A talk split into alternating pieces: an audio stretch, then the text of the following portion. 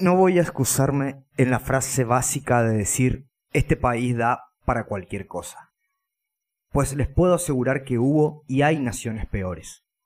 Yo prefiero culpar al ser humano. Para las cosas malas no hay nacionalidad ni pertenencia.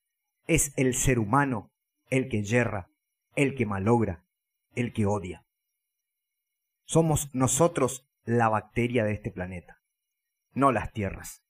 Ellas no tienen la culpa. Manuel Belgrano nació en una familia acomodada. No hizo todo perfecto en su vida, no es un ser perfecto, pero sus buenas actitudes hablaron más que las malas y estuvieron muy lejos de lo que se podría haber esperado de una persona de su clase. Teniendo todo, no necesitó nada. Quizás fueron intentos de ego, o tan solo fueron ganas de hacer bien las cosas. Pero las hizo, y eso es lo importante. El 20 de febrero de 1813, Belgrano, a cargo de uno de los ejércitos del gobierno de Buenos Aires, vence a las tropas realistas a cargo de Tristán en Salta.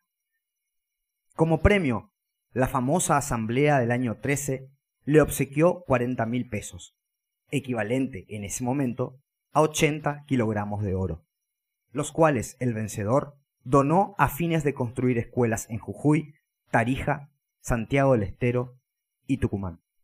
Dijo, Nada hay más despreciable para el hombre de bien que el dinero o las riquezas, y que, adjudicadas en premio, no sólo son capaces de excitar la avaricia de los demás, haciendo que por general objeto de sus acciones subroguen el bienestar particular al interés público.